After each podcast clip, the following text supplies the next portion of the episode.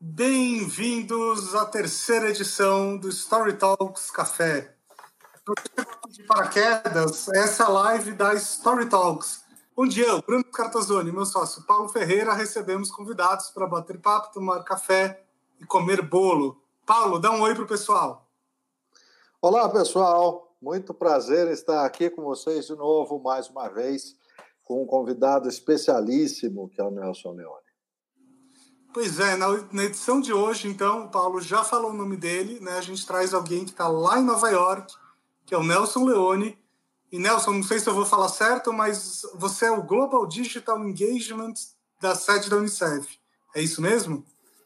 Exato, esse é o nome em inglês. Basicamente, eu sou o chefe global da área de Digital Engagement do Unicef. E, primeiramente, muito obrigado pelo convite. É muito feliz de estar aqui participando desse bate-papo com vocês aí. Muito legal, a honra é toda nossa. É, e para quem não conhece o programa, a nossa dinâmica é parecida com a do Roda Viva. Né? Então, imaginem que o, o Leone está no centro da roda, eu e o Paulo estamos em volta dele, né, fazendo perguntas, mas aqui são perguntas bem mais fáceis e ninguém vai colocar na parede. Não tenho vontade de derrubar ninguém. É. E vocês que estão aí assistindo e estão acompanhando ao vivo também podem participar. É só fazer perguntas aí nos comentários que a gente repassa para o nosso convidado. É, mantendo a tradição do programa, né? Porque esse programa começou com, com é, comigo e com o Paulo fazendo um jantar durante o comecinho da quarentena a gente fez um jantar virtual, cada um na sua casa e tal, para colocar papo em dia. E a gente descobriu que era gostoso, né? Comer e beber enquanto a gente papeia online. Então, Paulo, o que, que você está tomando ou comendo aí hoje? Uh, na minha já tradicional caneca, né, com o Cat, tem café, claro, café, sempre café. Muito bem. E, e você, Leone, tá com alguma coisa aí? Rapaz, estou sim. Aqui Tô tomando um chá de camomila com gengibre. Olha só. E pra eu uma relaxada. Eu tô aqui com café com leite em cápsula. Muito bem.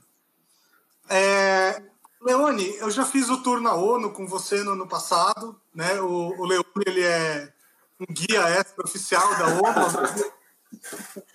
Às vezes ele leva uns amigos e tal para dar um, um rolê. Foi muito legal a experiência. E foi legal porque você já contou para mim como é que é o seu dia a dia aí trabalhando na Unicef tal. A gente bateu bastante papo no dia. Mas as pessoas que estão assistindo a gente agora devem ter essa mesma curiosidade, né? Então eu queria abrir essa conversa pedindo para você contar para a gente, principalmente para as pessoas que estão aí do outro lado da tela, como é que é o seu dia a dia, como é que é trabalhar na Unicef, né? Que tipos de desafios você tem? Bom, primeiramente, é, como todo escritório do Unicef das Nações Unidas, a gente tem uma missão bem clara, baseada em cada uma das agências. Então, o Unicef tem como grande missão garantir o direito de crianças e adolescentes ao redor do mundo, e a nossa missão é, é fazer isso a nível global. Então, eu sou como se fosse um advisor, eu, eu não lidero basicamente nenhuma mega campanha, mas eu sou o cara responsável numa das minhas funções, por exemplo, de coordenar todo o engajamento de influenciadores digitais ao redor do mundo, nos 192 países. Então, é, neste caso, a gente, nosso trabalho é formular uma campanha, formular um briefing, entender qual é o tipo de influenciador, por exemplo, que pode participar de uma campanha. Eu estava conversando ainda em offline aqui com o Bruno que a gente estava fechando é, a campanha da World Immunization Week, a Semana Mundial de Imunização, e a gente ativa então, todos os escritórios e coordena com eles todo o engajamento digital deles, por meio de influenciadores e por meio de parceiros e das próprias páginas do ambiente digital. Então, é, o nosso trabalho é, dentro do possível, advogar, é, advocar, né, a, é, falar sobre é, em, os direitos das crianças, levantar alguns problemas ou questões que possam estar acontecendo, por exemplo, em relação às campanhas de antivacinação, é, esclarecer, levar a informação correta e ser fonte de informação. Então, por exemplo, na resposta ao Covid global, eu sou um dos que estão liderando a resposta aqui no, no, no headquarter, a nível digital. E nós, em parceria com o Facebook, com o Google, com o Twitter, nós estamos trabalhando para que é, as pessoas tenham acesso à resposta, à, à, fonte correta. Então, Unicef e Organização Mundial da Saúde são as fontes, a nível global e a nível regional e a nível nacional. Então, nosso trabalho é sempre entender o que as pessoas estão falando e tentar entregar o conteúdo correto para elas. Então, é um trabalho de monitoramento, é um trabalho de conteúdo, de entender o que, que você precisa falar, por meio muitas vezes de storytelling, e, por fim, avaliar os resultados, e sempre num trabalho ongoing. Muito, muito legal. E acho que uma outra curiosidade que todo mundo deve ter é o seguinte: como é que está a situação aí em Nova York? Se você puder dar só alguns highlights para a gente poder comparar com a nossa situação aqui. Aqui, Gente, só uma coisa, para quem estiver ouvindo esse programa daqui a um ano, estou falando de pandemia, de coronavírus, ok? É, bom, São três cidades, uh, três cidades online aqui, tá? Eu estou em São Paulo, o Bruno está em Brasília e o Nelson Leone está em Nova York. É, exato. E, bom, Nova York a gente teve uma boa notícia desde ontem, que os números estão começando a baixar. Os números estão altíssimos ainda, mas eu acho que é o, uma, um exemplo do, da boa notícia que, tá, que aconteceu é que é, agora, é, nesse final de semana, o navio que veio apoiar a resposta ao Covid, o navio médico, que veio atender as pessoas que não tinham Covid, porque chegou um momento que nenhum hospital aqui do, da cidade de Nova York tinha vaga disponível para pessoas que não tinham algum problema ligado ao Covid. Então, isso aí era uma coisa. Então, se eu quebrasse o braço, infartasse, qualquer coisa, tinha que ir para o navio. É, e a gente conseguiu. É, é, eles conseguiram diminuir a quantidade de casos e agora, graças a Deus, as coisas estão começando a voltar ao normal, mas ninguém tem uma noção ainda de quando é que volta ao normal, quando é que acaba a quarentena. A gente está de quarentena desde o dia 13 de março, então quase dois meses. É, as crianças, por exemplo, estão na escola online. A, a escola pública aqui eles ativaram de uma maneira com que as crianças continuam é, é, realizando todas as atividades, mas de uma forma online. É, e, enfim, a gente está vivendo aqui, é, só pode descer com máscara do, do apartamento, você pode realizar algum tipo de atividade física, mas é, re, respeitando a distância social. É, e, enfim, tentando, e do meu caso, trabalhando para que isso diminua. Mas Nova York em si eu diria que agora a gente começa a descer a ladeira, mas de uma maneira bem lenta. Essa é a única notícia ruim. Então não quer dizer que você atingiu o pico, no outro dia resolveu. Não, muito pelo contrário, é uma montanha bem devagarinho que vai descendo até resolver o problema. Sim, sim. Oh, uh, Leone, eu queria aproveitar que você falou aí dos alunos, das crianças é, trabalhando com, com a educação online, com as crianças, né? É, ah, e aí eu queria te perguntar o seguinte: primeiro, o seu trabalho ele deve acontecer com uma frequência enorme no ambiente online, mesmo antes desta situação do mundo todo ter ido para esse trabalho online. Ao mesmo tempo, uh, tem um, um, adicionais de complexidade no seu trabalho online, como você bem disse, coordenar 192 países com as suas realidades regionais, com os seus regionalismos, com os seus termos, com... Conta um pouco para a gente, você que tem essa experiência, primeiro, já de mais tempo, né, com esse trabalho do online, porque faz parte do seu dia a dia. E essa multiplicidade, porque é, entre muitas culturas é, existem outras questões que surgem, não? Não, exatamente. Eu acho que, bom, a primeira coisa que a gente aprende é que o mundo é bem grande. E a gente que vem da América Latina, por exemplo, é, no meu caso, é, eu vim, eu, eu, eu venho com aquela cabeça e a nossa, a nossa forma de, de entender o que está acontecendo aqui, o que a gente conhece da América Latina e tudo mais. Só que o que, que acontece? Quando você chega no headquarter e você descobre que existe Ásia, África, Europa e tudo mais, é, e, e, o contexto regional é muito relevante, o contexto nacional também, você precisa entender que você, antes de qualquer coisa, você tem que é, respeitar e aceitar o que o, o país vai falar para você. Um exemplo agora, então, recente, porque está na minha cabeça, a Semana Mundial de, de, Vacinação cada país ele foi ativado para desenvolver a campanha, mas nem, não necessariamente ele teve a iniciativa, ele, ele, ele pôde continuar adiante por questões, é, contextos políticos, contextos culturais, e a mensagem em si, ela modifica. Então, quando eu falo que eu sou um advisor, a gente, a gente manda um, um pacote de, de comunicação digital que ele é mais ou menos como um, uma coisa default. E cada país ele tem a, a, a, capacidade e a responsabilidade de adaptar aquela mensagem aqui, ao contexto interno. Então, isso é, é uma característica interessante que você vai aprendendo que não necessariamente uma campanha que vai funcionar muito bem no Brasil ou na Argentina vai funcionar surrealmente bem na Malásia. E o oposto é o contrário. Às vezes, sim. É, e isso tem a ver também com influenciadores. Por exemplo, no Brasil, a gente tem um conceito de influenciadores digitais, basicamente, que ativam o Brasil. Quando eu vou para uma América Latina, quando eu inicio uma campanha, por praticamente todo mundo falar espanhol, os influenciadores eles vão além das fronteiras. Então eu consigo que a mesma mensagem seja impactada em mais de um país. Isso acontece na Ásia, na África também e na Europa também. Então, a, eu diria que o nosso desenvolvimento de comunicação, quando você fala a nível global, é, primeira coisa, entender que nada é cravado em pedra, é, que você tem que respeitar é, as características regionais e nacionais de cada um dos países e dar voz para aquelas pessoas que estão lá e que realmente conhecem o contexto.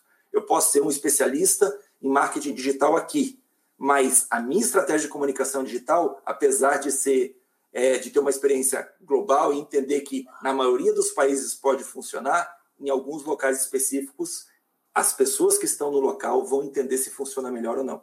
Um exemplo básico: existem países que o WhatsApp funciona muito bem, outros países que o SMS é a melhor ferramenta de comunicação ainda, e nem tem WhatsApp.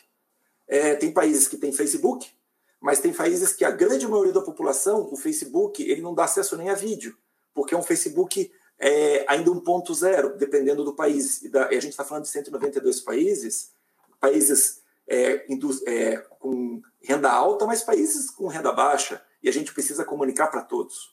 Então, eu diria que é mais ou menos um pouco disso, é você entender com quem você está falando, que tipo de mensagem você quer passar para lá e respeitar o conhecimento das pessoas que estão no local. Eu acho que dá para fazer um, um, paralelo aí, né? Claro que com outro, outro é, mas dá para fazer um paralelo com marcas que tentam se comunicar com o Brasil inteiro, né? Porque cada região é diferente, às vezes cada cidade é diferente. E acho que a gente está vendo um pouco isso agora, inclusive nessa pandemia. É, tem estados onde certas práticas pegou e tem estados onde certas práticas não pegou, enfim. Eu acabei de dar uma volta com os meus cachorros aqui. Né? Tenho dois cachorros, para quem não sabe. Acabei de dar uma volta, tenho que sair todos os dias com eles. E aqui em Brasília, 90% das pessoas estavam de máscara na rua.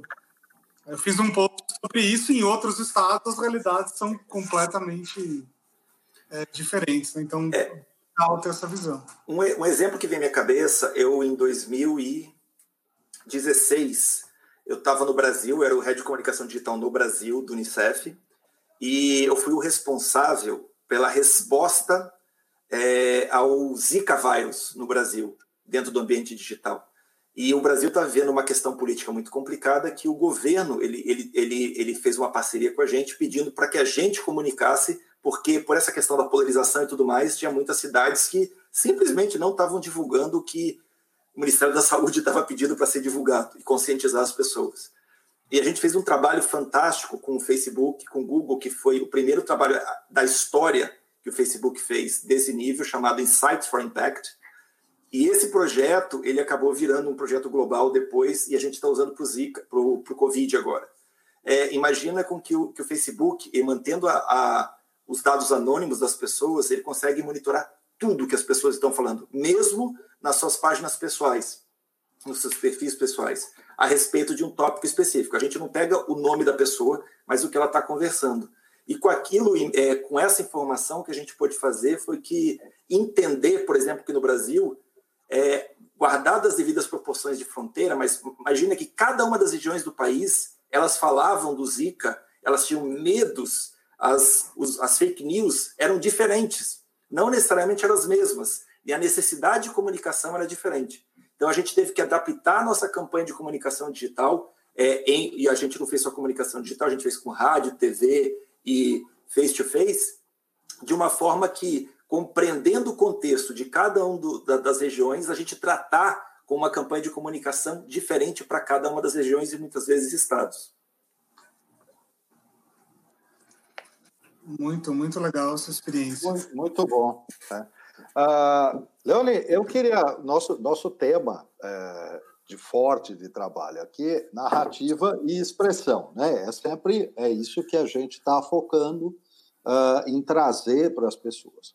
E uma das questões fundamentais da narrativa que envolve uh, os cuidados, uh, o Unicef, que envolve a infância e adolescência neste momento, que ganhou uma visibilidade muito grande aí nos últimos tempos, uh, foi, foi a questão levantada pela Greta Thunberg, é, e aí não a questão da pessoa da Greta, que eu acho um absurdo essa discussão sobre um indivíduo. Essa, essa discussão não é sobre o indivíduo, né? mas sim a, a linha de narrativa que ela traz, que me parece altamente importante e relevante, e que essencialmente ela pode ser simplificada de uma maneira muito direta. Ela está sendo porta-voz de uma série de pessoas jovens né? e pessoas até mais jovens que ainda não têm a idade para entender o problema, dizendo basicamente: escuta, não dá para jogar esse problema no nosso colo, futura geração, e achar que está tudo bem. Isso é uma tremenda injustiça conosco, nova geração, porque a gente não vai conseguir fazer alguma coisa se vocês não fizeram alguma coisa. É, como é que é? Como é que vocês lidam aí? Como é que você lida com essa narrativa que, que me parece de um, de um senso independente das pessoas ou dos radicalismos, a narrativa em si é muito consistente? É, eu diria o seguinte, não só em climate change, mas é, em relação a, a, a, outros tópicos, o que a gente tenta fazer, é, e a gente faz isso a nível local, nacional, regional e global, é dar voz para as crianças e para os adolescentes. Então, é, se eu tenho um problema é, e, e a gente está buscando uma solução, eu não sou o dono da verdade. E muitas vezes um jovem, um adolescente como a Greta, ela tem um ponto de vista que pode nos ajudar a enxergar o problema de uma forma que a gente não estava vendo. É, e é muito forte. E o poder de engajamento do jovem é maior do que o nosso, porque ele está numa fase da vida que é tudo muito mais rápido, mais acelerado, com muito mais energia. Então, é, a nossa, a, a, o nosso entendimento é que a gente precisa, precisa sim envolver crianças e adolescentes na discussão, é muito mais nesse caso os adolescentes, pela, pelo nível de idade e tudo mais, e dar voz para eles no sentido literal. Então a gente trouxe a, a Greta para falar na Assembleia Geral da ONU. E ela fala o que ela tem do ponto de vista. E, obviamente, se, se, é, se vai ao encontro do que a gente é, acredita, a gente apoia da mesma maneira. Então, é, na nossa ideia é que Sim, adolescentes têm capacidade e argumento próprio e noção do mundo para conseguir argumentar o que eles acreditam que, que esteja acontecendo, é de uma maneira mais enfática ou de uma maneira vibrante. E essa, essa, essa questão, e por meio da história que eles contam, da abordagem que eles têm, a gente consegue engajar muito mais pessoas. Que uma coisa que a gente aprende é eu, é, adulto, 40 anos de idade, para eu engajar um adolescente, um jovem, colocar uma mensagem na cabeça dele é muito mais complicado. Mas se eu tenho um jovem da mesma idade, na mesma faixa etária, que tem um pensamento que pode tem a ver com o que essa pessoa está falando, a força daquele, daquela abordagem é muito maior. É muito maior mesmo. Porque é, isso tem a ver com, com vários outros tipos de, de, de problema. Então, eu acabei de ver uma colega minha do Unicef Rosângela, a gente pode falar de disability, a gente pode falar de crianças é, com deficiência, a gente pode falar de outras questões, mas elas têm as histórias delas. Elas têm o problema é, é, que elas podem contar pela versão delas. E nada é mais forte que uma história. E se eu posso contar, e eu estou falando de criança e eu estou falando de história, se eu posso contar uma história por meio da voz e da história da, da persona de uma criança, aquilo é muito mais forte. É, deixa, eu, deixa eu aproveitar esse gancho aí, que é muito legal você ter falado disso. É, eu sei que existem vários estudos que mostram que, por exemplo, estudos feitos com ONGs que pedem doação de dinheiro e tal, como é, em certa parte, o caso da Unicef também. Quando você conta a história de uma pessoa que sofreu um determinado problema, você normalmente tem, segundo esses estudos, um retorno financeiro, um retorno de doação muito maior do que falar de grandes números, né? Porque falar de, sei lá, 100 mil pessoas, 1 milhão de pessoas, 10 milhões de pessoas que viveram algum tipo de problema, é muito difícil alguém que está longe disso se identificar com 10 milhões, com um número. Mas quando você conta a história de um garoto, uma pessoa, alguém que viveu uma calamidade, enfim, aí fica muito mais fácil da gente criar empatia e, e colocar a mão no bolso ou a mão na consciência. É, eu já li vários estudos sobre isso, mas eu queria saber de você na prática se você é, vê isso acontecendo. É, eu primeira coisa, eu não sou especialista em fundraising, tá? Mas o que eu posso falar é o seguinte: é, o número é importante também. Então, o número ele traz a realidade do todo, mas o número é frio. E uma forma de eu criar empatia e chamar a parte emocional da pessoa, o racional é um número é, o emocional é, é, a história. Então, contar a história de, um, por exemplo, contar uma, na semana da vacinação, contar a história de uma mãe que vacinou sua criança, ou das consequências de você não vacinar é, uma criança. É, o que a gente também tenta é não expor demais a criança de uma maneira que eu vou criar algum problema para ela. Então, a gente tem um cuidado gigantesco de contar uma história é, e a abordagem da, daquela história é, e diga-se passagem, a gente sempre fala de crianças que estão em projetos do Unicef ou de parceiros nossos. A gente nunca cria um personagem do além. É, e a nossa ideia é sempre mostrar a verdade do que está acontecendo. E aquilo choca ou aquilo toca as pessoas e faz ela pensar. E o número ele me ajuda para mostrar, olha, mas não é só com essa criança. Tem zilhões de outras pessoas que estão sofrendo do mesmo problema. Mas a materialização da história é a realidade no e crua sendo contada. Muito bom. Muito bacana. Deixa, deixa eu aproveitar para perguntar uma, uma, uma, outra coisa aqui, Leone. É o seguinte: ultimamente, é, muitas pessoas têm, têm comentado, é, às vezes com um, tom até um pouco indignado, um pouco raivoso, digamos assim, é, sobre é, celebridades ou influenciadores, pessoas de mais expressão, né, que têm um alcance aí público, que eventualmente viajam para lugares remotos, para lugares é, com necessidades graves, subalimentação e toda essa, essa situação, é, e fazem postagens e contam histórias. É, existe uma, uma, uma linha é, de interpretação dessa narrativa de que é assim, bom, essas pessoas estão trazendo o problema para uh, ah, mais gente. Quer dizer, mais gente consciente maiores doações, mais preocupação. Essa é uma linha interpretativa da narrativa. Aí tem outra linha dizendo: olha, é, essas pessoas famosas, as celebridades, estão usando a, a necessidade do, de um país pobre, de uma família pobre, para se promover. Onde é que você fica? Como é que você é, olha para essas interpretações? Porque são duas interpretações de uma narrativa que a gente desconhece a rigor, qual seja a, a totalidade da intenção de quem faz. Mas existe um, um, um, colocar o problema no foco, né? Ou, ou, como é que é? Muito boa pergunta, Paulo. Esse é, esse é o meu job, né? É meu trabalho, muito parte do meu trabalho. É, primeira coisa, óbvio, é uma relação ganha-ganha. O, o, influenciador que está fazendo, obviamente, ele também está querendo fazer para ele mostrar que ele tem esse lado é, for good, né? para o bem e tudo mais. E não é demérito nenhum a gente fazer isso.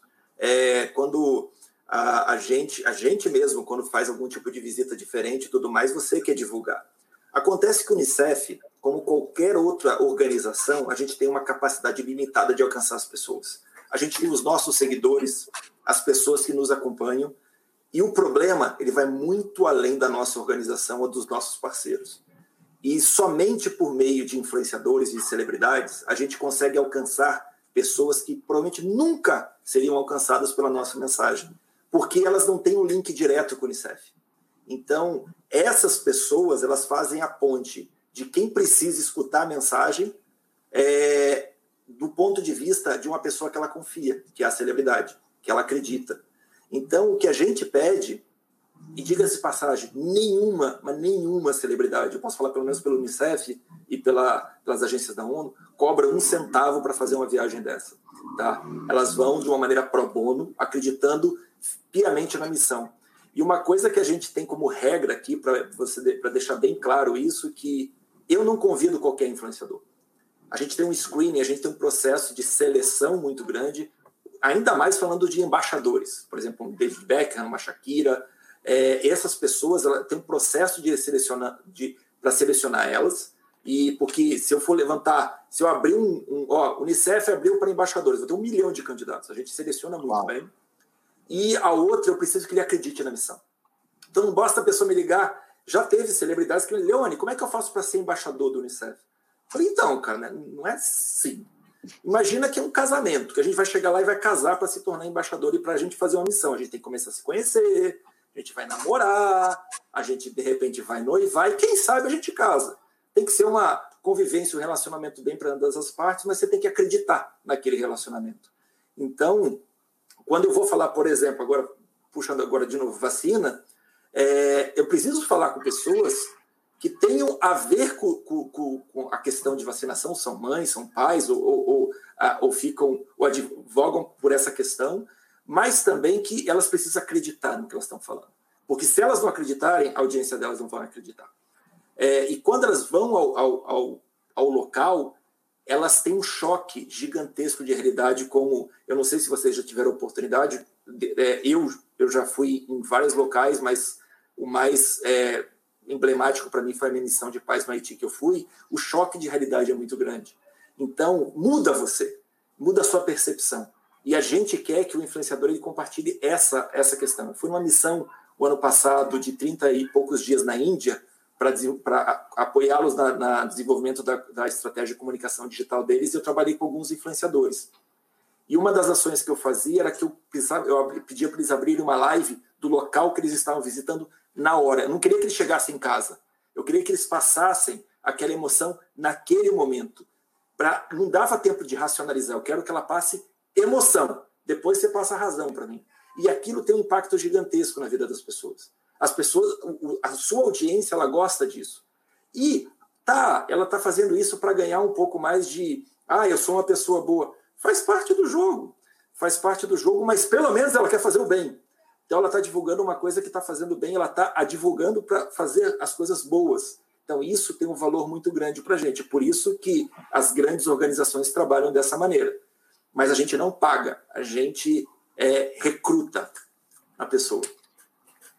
Tá sensacional. Leone, eu, eu agradeço demais ouvir essa tua resposta, porque, assim, ah, muitas vezes, ah, recentemente, eu fiquei angustiado lendo algumas, algumas um, ah, observações, alguns comentários em cima de posts dessa natureza, exatamente porque era, era um, é um jogo de opiniões né, de pessoas que não estão lá, nem lá no lugar, e nem lá no papel de, de, de, organizar isso. Então, eu não podia perder essa oportunidade de justamente perguntar para você que está numa das pontas beneficiada, porque não é opinião, é um fato né, que está beneficiando. É, é, muito importante isso. Muito obrigado, viu?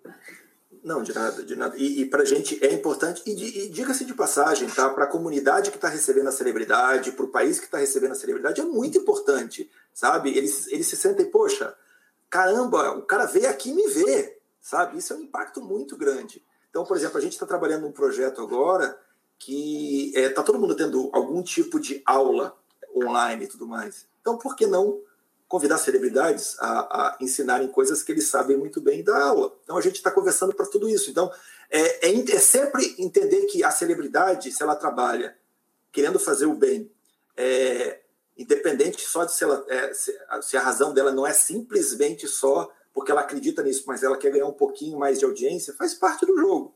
Mas se ela está ajudando a gente a realmente a resolver um problema ou dar visibilidade para aquele problema, é estrategicamente falando como comunicação, é extremamente importante. É, deixa eu aproveitar esse gancho para fazer uma pergunta, então. Uh, é claro que a Unicef trabalha com grandes celebridades, né? grandes artistas, grandes esportistas, tipo David Beckham, que você até já comentou e tal. Mas como é que vocês enxergam a, a coisa dos micro-influenciadores? Vocês chegam a trabalhar com eles ou ainda não? Sim? A gente chega e, bom, dentro de uma estratégia de influenciadores, imagina que a gente tem três tipos de influenciadores, tá? A gente tem os big, então qualquer pessoa acima de um milhão, dois milhões, dez milhões, depende do país, porque um milhão no Brasil, às vezes é 100 mil num país pequenininho. É, a gente tem os, os, médios e a gente tem o que a gente chama de nano influenciadores. Essa nana, esse nano influenciador, eles são pessoas. É, qual que é a grande diferença? Imagina que o grandão ele é ele é tiro de canhão, ele fala com todo mundo, mas ele tem diversos tipos de pessoas seguindo ele, de diversas por diversos tópicos e de outras questões. O nano influenciador normalmente ele fala com um tipo específico de pessoa, porque ele fala de um tipo específico de tópico. Então, eu trabalhei na campanha de, de World Immunization Week agora com celebridades big e só nano influenciadores. Porque só é, que trabalham com parenting, só que são pais e tudo mais. Então, de pessoas que têm de 30 a 100, 200 mil seguidores, e a gente conversa com eles. E por que, que o nano é importante? Primeiro, que ele tem mais tempo, ele tem menos é, contratos, é, menos obrigações nas páginas, nas redes sociais dele, ele tem mais liberdade para fazer. Segundo, ele tem.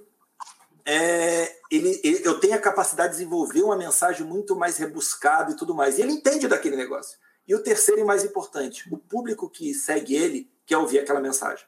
Então, quando, eu, quando uma mãe ou quando uma blogueira mãe fala de vacina, a chance dela cativar e falar com a audiência dela é muito maior que às vezes uma cantora super famosa. Porque a cantora super famosa, as pessoas estão seguindo ela porque gostam da música dela. A blogueira, as pessoas estão seguindo ela porque gostam do blog dela. Leone, é, primeiro, muito obrigado por tudo, porque é, isso aqui não é uma live, é uma aula.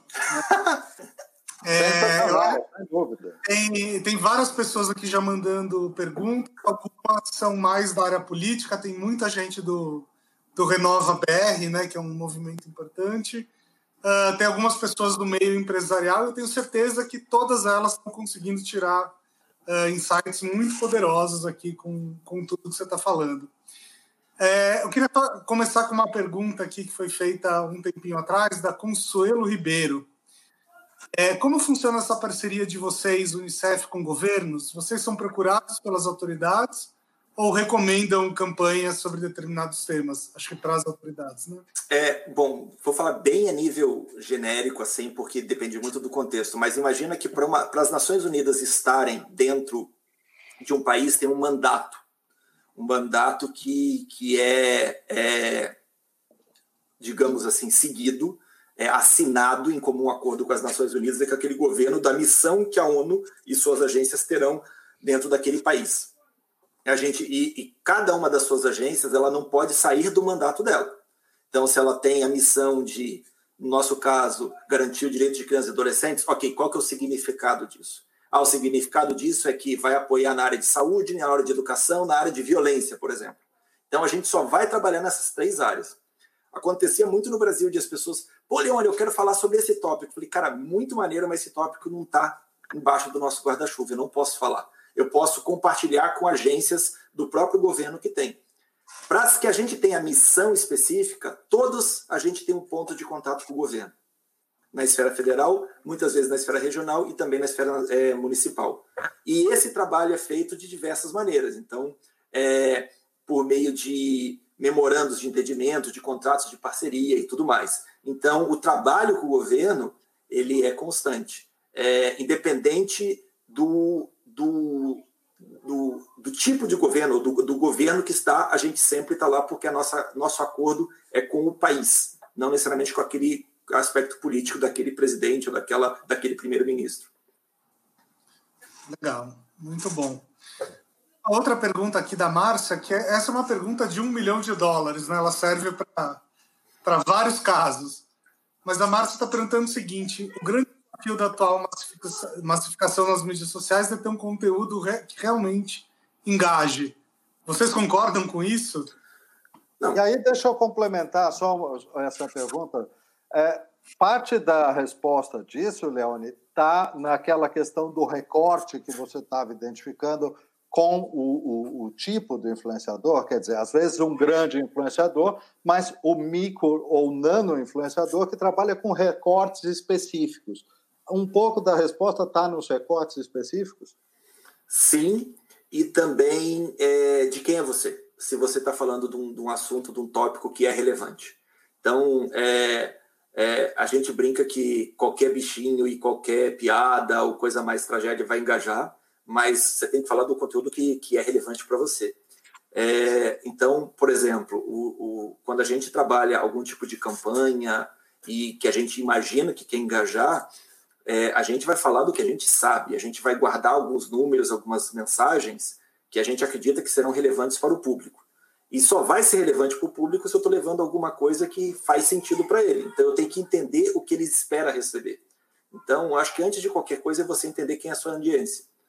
É, quem é você e quem é a sua audiência e quem você que gostaria de, de atingir. Se você está atingindo realmente quem você quer, já é um, um, uma parte positiva. Beleza, o que, que eles querem receber? Você não é o dono da verdade. Redes sociais é two-way. Então, é, você compreender o que eles esperam receber, é, o que vai estar no Trending Topics, o que vai ser relevante dentro do seu planejamento estratégico de comunicação e formatar isso em micro-campanhas ou em conteúdo relevante.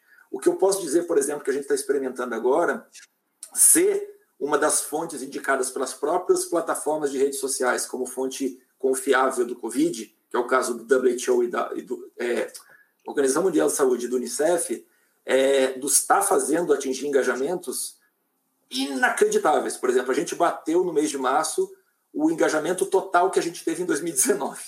É, de, de, Uau. porque a gente tem. Não, mas literalmente, tá? Literalmente, foi um pouquinho mais, foi 10% acima.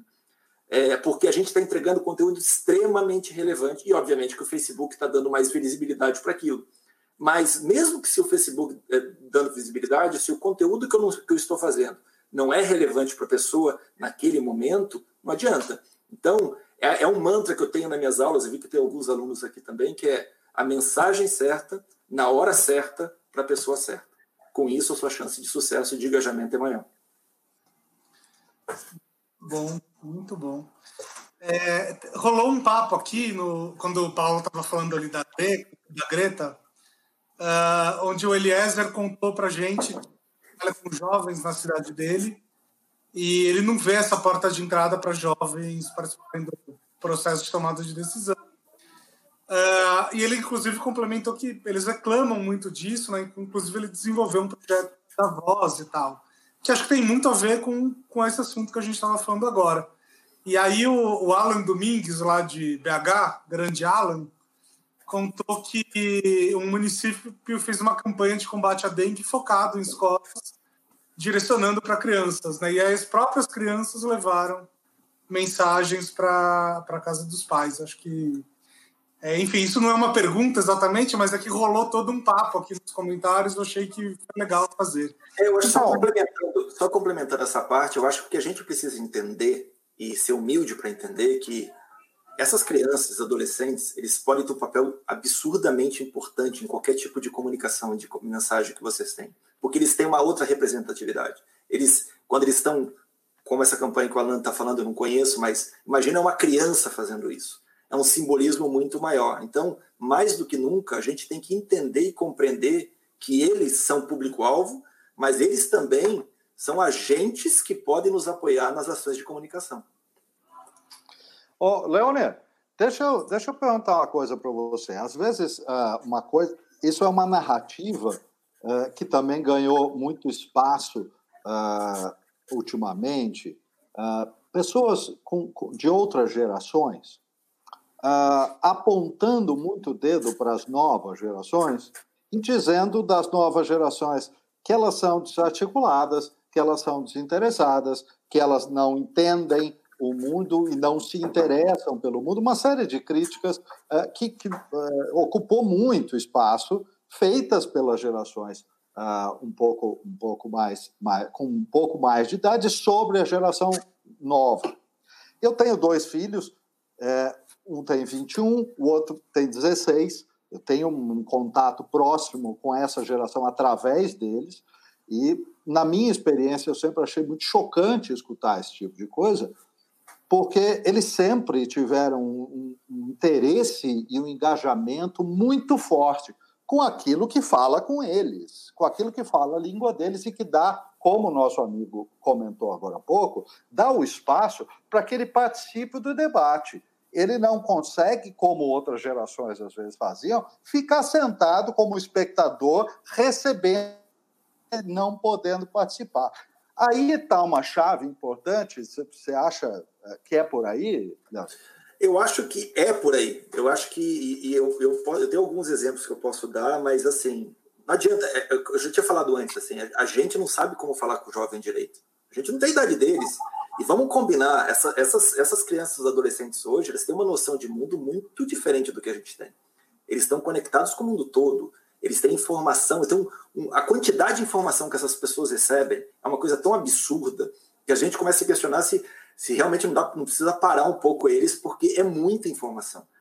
É, eu, eu, tenho um filho de 11 anos, uma de 7.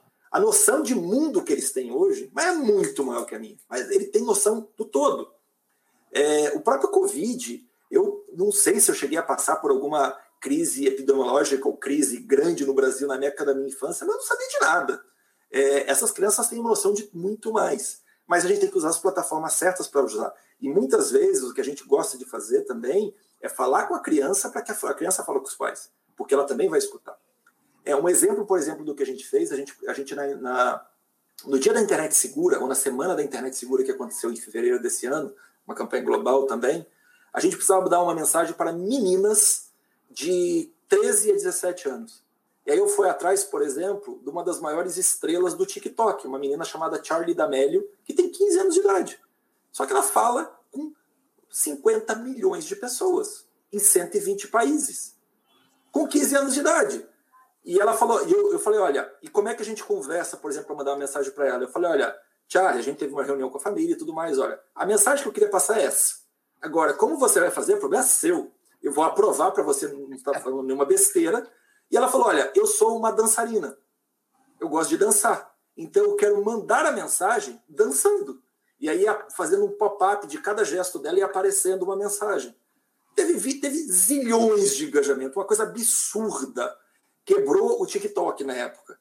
E porque a gente deu voz para. A gente entendeu, a gente, como organização, a gente não está dizendo que a gente não sabe, a gente sabe do, das mensagens principais, do, do conteúdo e tudo mais. Agora, a receita do bolo para entregar a mensagem correta para a pessoa correta, essa pessoa ela entende muito mais do que eu, porque ela conversa com a audiência dela. Mas sensacional que ela tenha usado uma linguagem que é a dela, que é a dança e que é a linguagem específica pela qual ela trabalha com a audiência dela. E a gente iria pensar nisso como? Nunca. Porque nós não somos os dançarinos. Sensacional isso. Olha só, temos mais uma pergunta aqui do Eliezer Falheiro. É ético utilizar o mapeamento de dados e comportamentos em mídias sociais para geração de direcionamento de conteúdo? Qual o limite disso, se é que ele existe? A LGPD, não sei o que é LGPD, gente, mas. Lei Geral de Proteção de Dados. Ah, tá bom. Lei Geral de Proteção, tem toda razão. Como a LGPD pode impactar essa questão? Bom, a primeira coisa que, antes de qualquer coisa, cada país tem a sua regra do jogo diferente, a União Europeia tem um pouco maior, então cada coisa no seu quadrado. É, o segundo é, eu acredito que os dados são importantes, mas de uma maneira que você mantenha e preserve a privacidade das pessoas. Então, a gente está falando, toda vez que eu trabalho, eu estou falando de dados 100% anônimos. Eu não tenho acesso nada de, de acesso à, à privacidade daquela pessoa, de dados que possam mostrar quem é aquela pessoa. Tá? A gente trabalha com volume de pessoas muito grande, ou de informações muito grandes, que eu não consigo segregar do nível para chegar que é o Eliezer, que é o, que é o Bruno, que é o Paulo. Então, dentro desse contexto, eu acho que esse é o grande valor que o mundo digital nos dá: informação e dado. Então, o dado para conseguir ser transformado em informação. É, de uma maneira estratégica, é, isso bem trabalhado, é, você pode fazer coisas fantásticas. Agora, Eliezer, sempre vai ter o risco de alguém, ou um governo, ou uma empresa mal intencionada, também usar isso de uma maneira de uma fé para divulgar fake news, ou, por exemplo, uma coisa dessa. E aí é um trabalho que agências é, da ONU como a nossa, organizações não governamentais e próprio governo e, e o mundo privado, de tentar coibir e mapear quem está fazendo errado para cortar esse mal pela raiz. É por isso que a gente trabalha colado com o Facebook, com o Twitter, com o Google, de uma forma a combater fake news, por exemplo. É, mas o dado está aí e a gente, sabendo que esse dado pode me ajudar a salvar vidas, sabendo que esse dado pode me ajudar a combater uma doença específica, eu não posso deixar de usá-lo, mas garantindo a privacidade daquela pessoa. Já que você falou de, de fake news, é, fake news está sendo um problema muito grande no Brasil aqui durante né? Todo mundo, vez ou outra, recebe alguma coisa meio absurda por WhatsApp e tal. É, eu imagino que isso deve acontecer também, enfim, nas campanhas que a Unicef faz. Esse é um problema mundial ou ele é mais crônico no Brasil?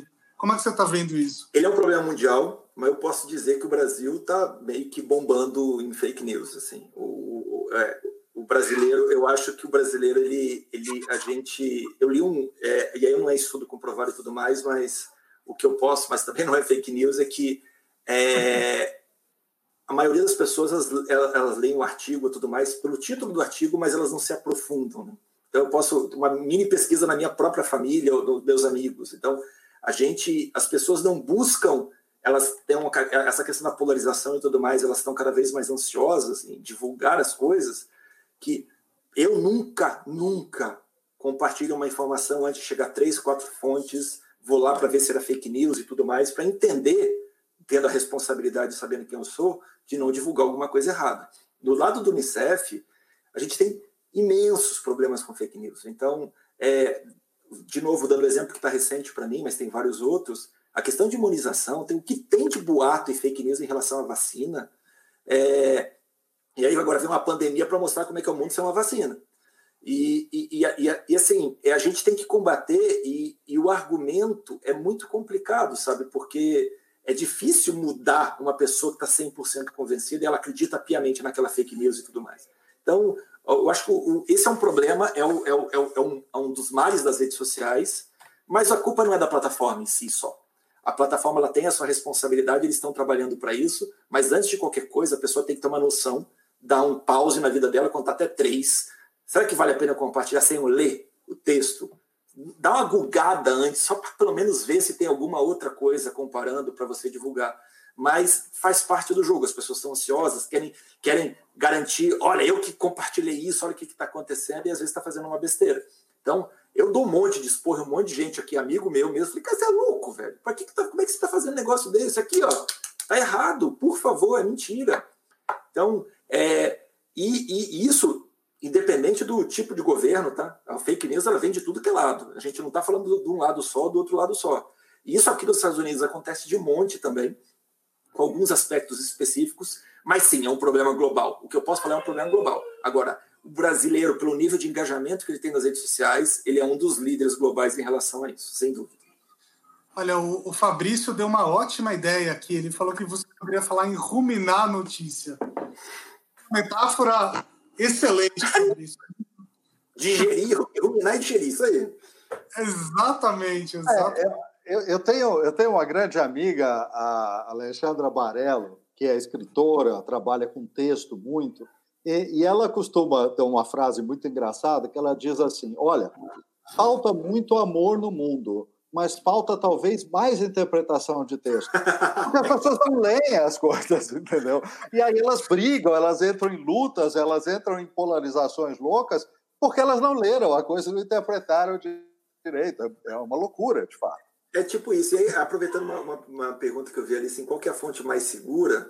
Depende do tópico. Então, assim, é, eu, é, se eu leio uma matéria, por exemplo, num portal de notícia, independente do país, eu vou procurar pelo menos mais uma fonte, eu vou digitar. É, porque assim, tá meio estranho. Agora, se eu vejo três, quatro fontes distintas falando exatamente a mesma coisa, pode ter uma noção, e, e aí você vai formulando a sua, o seu ponto de vista em relação àquela matéria e tudo mais.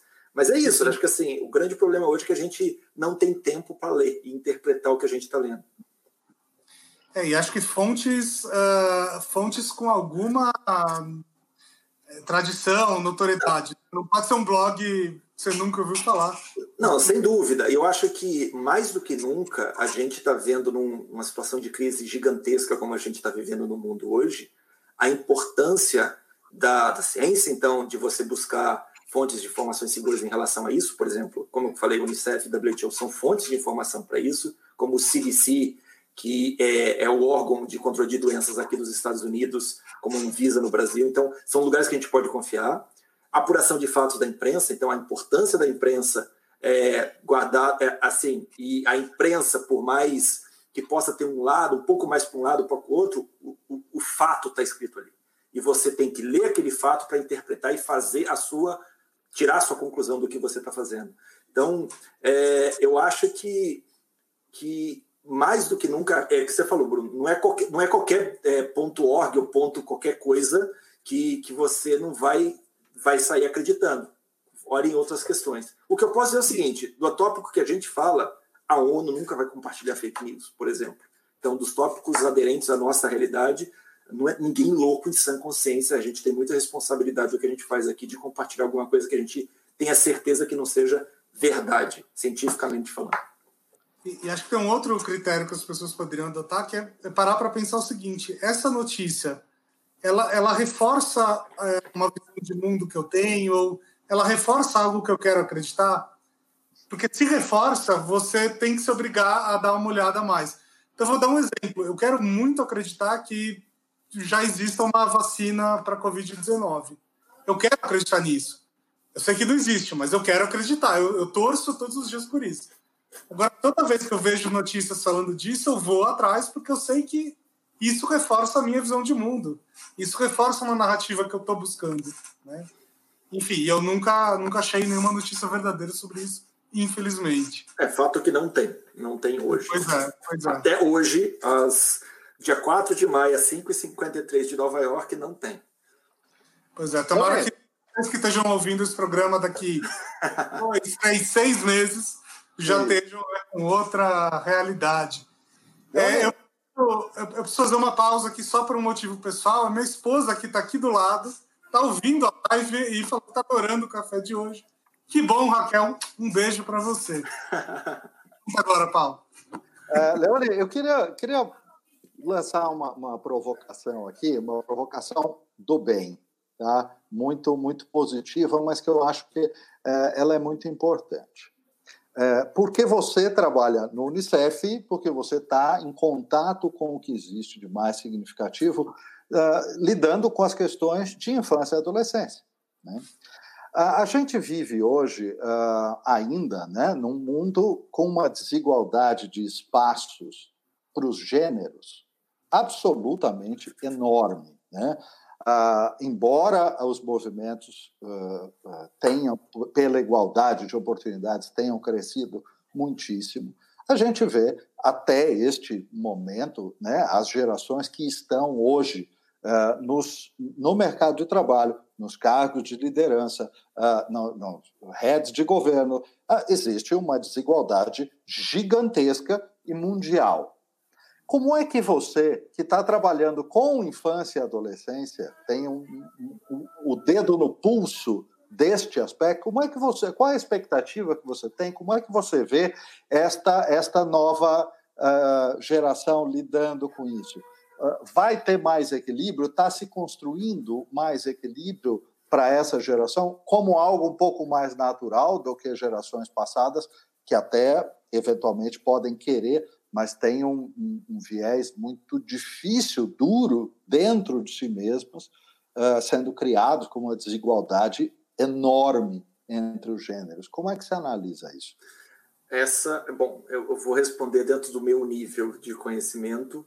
Imagina que a gente tem os SDGs, né, os, os, os, Objetivos Sustentáveis do, do Milênio, é, que vai até 2030. Então, fato é que muita coisa melhorou, é, mas tem muita, muita, muita coisa é, que precisa melhorar. Então, a gente tem, por exemplo, no Brasil, muito mais gente na escola, mas ainda tem muita questão, muita gente que não tem saneamento básico. Isso acontece em vários países do mundo. Acho que o grande problema que acontece é quando acontece uma coisa como essa agora. Uma coisa como essa, uma pandemia desse nível global, apesar do impacto agora inicial ter sido nos países mais ricos, é, quando chega nos países é, em desenvolvimento, nos países mais pobres, ou mesmo nos países ricos, é o que eu vejo aqui, afeta sempre o mais humilde, o mais pobre, o, o mais marginalizado. Então, e isso causa ainda mais distância entre as pessoas, né, entre, esse, entre as classes sociais e tudo mais. Então, há muito mais desigualdade numa situação como essa e agrava muito mais. É, se eu acho que está melhorando, eu acho que a gente tem que ter um ponto positivo dizendo que, acreditando sempre que está melhorando. É, e a gente está escrito na, na visita lá da ONU que a ONU é necessária enquanto precisar. Então a gente trabalha para não ser necessário a gente trabalha para que chegue uma vez no mundo, uma época no mundo que é, as desigualdades estejam terminadas. Se isso está curto, com certeza não. É, tem muito trabalho a ser feito. Agora, olhando para o passado, é, tinha muitos países que, por exemplo, a mulher não tinha a mesma igualdade dos homens. Hoje ainda tem alguns países, mas não a grande maioria. É, crianças não tinham direito a segurança em suas constituições. Hoje tem. É, não tinha acesso à educação. Então, é, a própria tecnologia, o, o, o digital, ele está fazendo com que é, ele está universalizando, digamos assim, um pouco mais o direito da comunicação, da pessoa receber e compreender a comunicação e tudo mais, mas as pessoas que têm é, ambiente digital nas suas casas, é, e não é toda a população que tem, é, então eu diria que melhorou, mas tem muito, muito, muita coisa para seguir e, sinceramente, é uma opinião minha, não acho que a nossa geração resolve. Vai ver resolvido. É isso que eu quero dizer, não vai ver resolvido. Muito uh, Temos mais algumas perguntas aqui da, da plateia. Uma pergunta do Gustavo Henrique.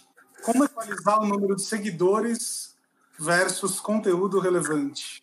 Eu imagino que esteja falando de influenciadores, é isso? É, Talvez. É, o que a gente olha, a gente olha muito o engajamento, tá? Mas deixa eu dar uma, contar uma historinha sem contar quem, quem foram as pessoas dessa aí. A gente fez um conteúdo é, sobre violência de adolescente no Brasil. Na época, no Brasil, a, era um vídeo.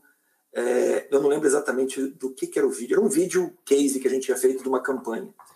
E teve é, um jogador de âmbito internacional que divulgou que tem milhões de seguidores nas suas redes sociais e teve um, uma outra celebridade, mas que engaja muito nessa causa específica. Um tinha um milhão de seguidores, o outro tinha dezenas de milhões de seguidores. Os dois publicaram o vídeo, sendo que eu nem convidei, tá? Ele, ele, ele publicou por livre e espontânea vontade. A pessoa que publicou o vídeo por livre e espontânea vontade, que tinha ser um milhão de seguidores, essa pessoa teve 3,8 milhões de views em dois dias no vídeo. A pessoa que eu convidei, que era uma mega celebridade, a pessoa teve 500 mil, 500 mil views no vídeo. É, número de seguidores não define se você vai é, ser relevante para aquele tipo de conteúdo. O conteúdo tem que ser relevante para a audiência. Então, se o seu seguidor, você tem que entender quem é o influenciador. Por isso que eu falei que o nano ele é também muito importante. Agora, se eu tenho uma Shakira da vida, que é a nossa embaixadora, e ela vem labutando, batalhando e, e, e advogando pela causa da infância, durante todos os anos ela está construindo uma reputação em relação a isso. E as pessoas estão super acostumadas a ver conteúdos em relação ao Unicef, em relação ao direito de crianças e adolescentes, dentro da página dela. Ou seja, ela já educou e a chance de engajamento é maior. Então, imagina que o número de seguidores ele vai ser relevante sempre, porque tá, te dá um grande boom, um grande tiro.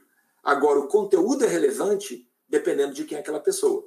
Então, o nosso trabalho meu também é educar o influenciador, que eu quero que tenha uma parceria de long term comigo, que ele vai começar com baixo engajamento, mas se ele continuar naquele trabalho de falar sobre aquele tipo de, de, de questão e o público dele entender que é relevante, o engajamento vai aumentando. Então, o conteúdo é o mandatório. Eu acho que, assim, é, antes de qualquer coisa, a mensagem é a mais importante. Então, é, você tem que achar o, o, o influenciador correto para isso e, dentro do possível, quando você fala de big celebridades, tentar educá-los e prepará-los para aquilo começar a ser relevante, não necessariamente hoje, mas daqui a um ano. E, e tem uma questão do algoritmo também, né, das, das redes sociais. Só, só dando um exemplo bem bobo, mas pessoal, é, eu falei sobre determinados assuntos, comunicação, storytelling, etc. Outro dia é, eu fiz um post para ajudar um amigo meu que acabou de abrir um negócio que é ligado a crianças e educação. Não tem nada a ver com o meu universo, não sou pai, eu nunca posto sobre isso. Eu tenho, sei lá, uns 50 mil seguidores, mais ou menos. É, quando eu postei isso, ninguém curtiu, ninguém compartilhou.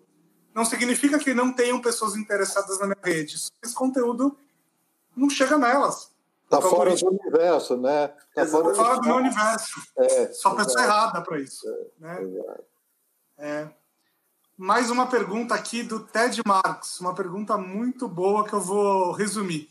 Como identificar e recrutar esses nano influenciadores?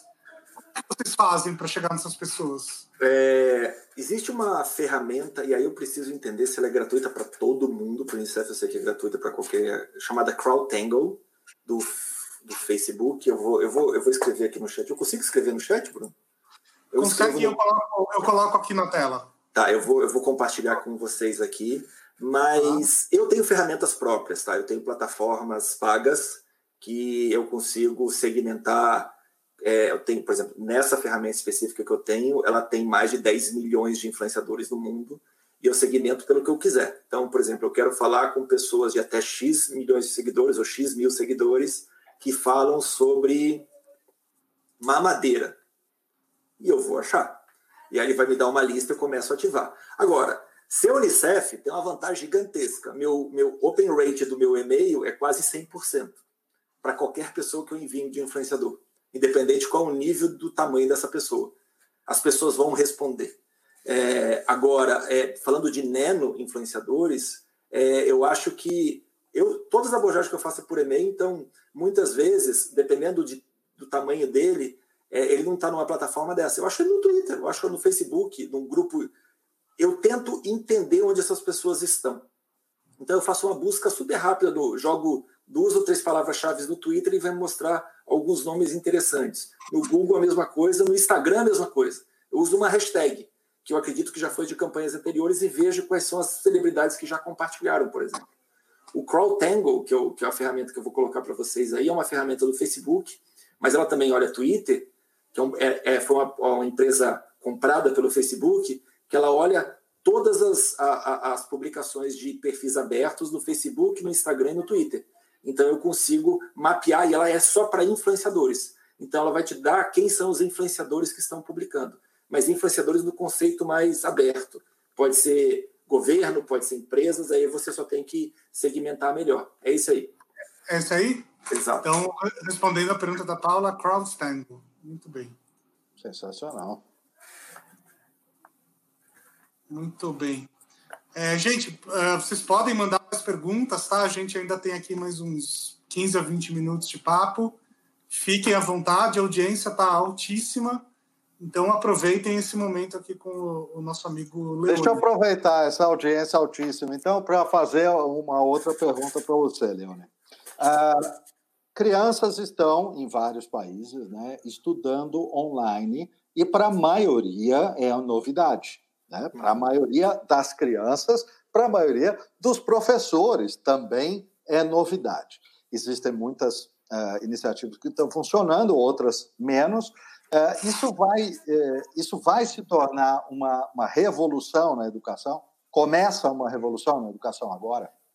Eu acho que já começou. Eu acho que essa transformação digital já está acontecendo, o que talvez aconteceria daqui 5, 10 anos, está resolvendo em um, em um, mês. Acelerou, né? Não, mas acelerou uma propulsão absurda. Você esqueceu de falar de um público, tá? Não são só os professores e os alunos, são os pais. É, e eu estou vivendo isso, assim, é um grande desafio o ensino online, só online como está hoje. É, o que eu posso dizer dentro do meu ponto de vista é que acelerou, e eu acho mais do que nunca o online vai chegar muito grande, mas não quer dizer que o offline vai deixar de existir, muito pelo contrário. Eu acho que a gente vai enxergar o offline de uma maneira diferente, mais relevante, um lugar para interagir com as pessoas, para fazer network e tudo mais. Mas o online, como pai, agora, é, de uma criança que tem 7 e 11, uh, é um desafio diferente. Manter uma criança de 7 anos assistindo um vídeo de 15 ou participando de uma reunião com o professor durante 30 minutos é impossível. Ela, ela não presta atenção, não dá, não consegue, não tem 30 minutos de concentração. Então, uh, os pais estão dando vários feedbacks, por exemplo, falando o seguinte: não adianta você me mandar um vídeo de 13 minutos para ela assistir, ela não vai. Então, os professores estão aprendendo junto com a gente, junto com as crianças, e, e o nível de tolerância até do tamanho do vídeo está aumentando, por exemplo, da minha filha, falando especificamente. Então, eu, o que eu acredito é que o digital, mais do que nunca, é, o online, mais do que nunca, ele, de novo, ele tem uma capacidade gigante de universalizar muito mais o acesso às pessoas. Então, todo mundo que passa a ter internet possa, pode ter acesso a isso. É, eu estou falando aqui de escolas públicas. É, eu estou falando aqui de, de, de, a gente usando o Google Classroom. É, vídeos no YouTube, nada muito diferente. E as crianças estão fazendo o seu trabalho. E a mesma forma, eu acho que o online, numa vivência como o Covid agora, ela está ajudando os pais a, uma, ficar mais perto com os filhos e participar mais ainda da educação dos filhos, e os filhos entenderem o contexto maior. É, e entendendo que eles precisam prestar atenção que aquilo e aquilo é escola. Mas uma coisa que eu vi também é que para minha filha falar com as coleguinhas dela online não é tão complicado e diferente, porque ela já vive isso. Então essas crianças nativas digitais, elas estão muito mais propensas e propícias a, a evoluir uma velocidade muito maior no ambiente digital diferente de pessoas mais velhas, que tem que primeiro se adaptar com a situação, com as ferramentas, e aí passar a entender isso. Sim. Olha, é... Mas uh, um ponto super interessante que você trouxe aí também é o seguinte, né, Leone? Está uh, evidenciando a questão da duração das coisas. Porque, veja, elas, elas precisam, as crianças querem as coisas mais uh, curtas e direto ao ponto. Né? É, é isso. E veja, os mesmos adultos que reclamam disso, eles também querem as coisas diretas. Essa é a verdade, ninguém quer a enrolação. Agora, o, o ponto é, altamente importante aí dessa história é, é exatamente isso. As pessoas todas estão buscando isso, que seja direto ao ponto, que seja resumido, que seja direto. Agora, evidencia porque na frente da tela o pai e a mãe estão tá vendo que a criança está olhando para o teto ou que já não está prestando atenção mais, né? porque ela não tem um ambiente de uma sala de aula e um professor na frente, então, entre aspas, ela não precisa disfarçar. Mas, sinceramente, qual é a diferença de uma criança que estava na sala de aula, que continuou vidrada no quadro, mas que não está presente na aula, não está prestando atenção? Porque isso acontecia do mesmo jeito, só que as pessoas não sabiam e elas estão vendo agora. É, eu acho um pouco de. Eu concordo parcialmente, Paulo, porque eu acho que na sala de aula você está dentro daquele ambiente, você está focado naquele ambiente e você tem o coletivo te pressionando, vai. Então, você pode. Realmente, você pode devagar na aula, não está pensando em nada, está olhando para o quadro e pensando no recreio, na, no, no, no, picolé que eu vou ganhar no final do dia e tudo mais, sem dúvida ah. nenhuma. É, mas aqui no computador, para a gente é muito mais fácil, porque um pouco do que você falou, não tem ninguém te olhando. É, então, qualquer coisa vai me chamar a atenção um pouco mais. E a professora, é, por exemplo, eu estou vendo o vídeo gravado, o aluno, né? A professora em sala de aula, se ela vê que o aluno está fazendo, e a gente é professor, nós três aqui, se a gente vê que o aluno está tendo aquela. as pessoas, e aí você mexe, faz alguma coisa para recuperar a atenção. E isso agora é um pouco mais difícil. Por exemplo, eu acredito é, e aí um ponto de vista meu, é, de novo, é que, que o online não tem como substituir o offline tudo. Não tem como. É necessária a aula online para convivência, ainda mais falando de criança e tudo mais. Agora, é um plus gigantesco para você oferecer e diminuir desigualdades, por exemplo. É, pois é. E, e tem uma outra coisa, quando você está no online, né, você está só a um clique de outro conteúdo. Isso é assustador. Né? Mesmo, a, mesmo a gente aqui fazendo a live, vocês estão assistindo, estão a um clique de outro conteúdo. É só clicar na abinha do lado. Né? E a atenção já foi embora. Quando está na classe, você pode pegar o seu smartphone, mas putz, é um esforço um pouquinho maior, né? É, enfim, é, é, é mais desafiador mesmo. É, é responsabilidade, né? Responsabilidade do gerador de conteúdo de fazer a coisa ser interessante o suficiente. É, e responsabilidade da audiência é, para com aquilo que resolveu assistir. É. Agora, saindo da sala de aula e mudando para o mercado de trabalho, por exemplo, é uma coisa que está acontecendo muito aqui em Nova York e, e que a gente está escutando do, do comportamento das empresas é que se antes tinha algum tipo de mito em relação ao home office, hoje está atestado que não tem. Né? E cada um está tendo que se adaptar e entender o que significa home office e o que, que é você entregar. É, e aí eu, eu tenho conversa com o meu time, com, com meus chefes e tudo mais, eu mostro para eles também o seguinte: existem home office e home office. O que a gente está fazendo hoje, eu brinco que a gente não está fazendo home office, está sobrevivendo. Porque eu tenho que cuidar de, de escola dos meus filhos, a gente está trancado em casa, é, é um pouco diferente. Então, por exemplo, no meu caso, eu negociei, eu tenho duas horas e meia todo dia no meu horário de trabalho que eu dedico para os meus filhos. É, faz parte do jogo, eu, ou seja, eu estou trabalhando menos, eu foco nas outras horas que eu tenho, mas consegui dar atenção para os meus filhos para garantir o direito deles de estudar, junto com o meu. Trabalhando no Unicef, mais do que nada importante. Agora, a tendência disso para frente, imagina o impacto de qualquer tipo de empresa que tenha capacidade.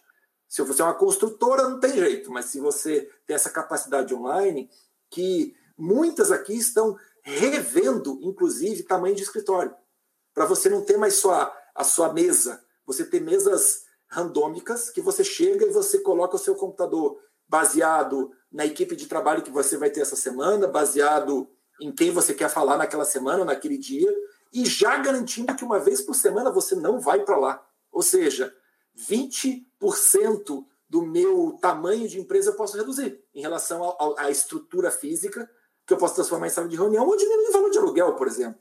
Então, isso é um exemplo, e as empresas estão cada vez pensando cada vez mais nisso. E como indivíduo, você entender que você está em casa não para se desestressar, você está em casa para trabalhar, mais focado, mas de uma maneira mais relaxada, que você economiza dinheiro, você economiza tempo, dependendo da cidade que você mora, e você pode focar muito mais. Então, há uma tendência gigantesca de mudança agora que quebrou vários paradigmas em relação a essa questão do, do, do, do trabalho à distância, não somente do ensino.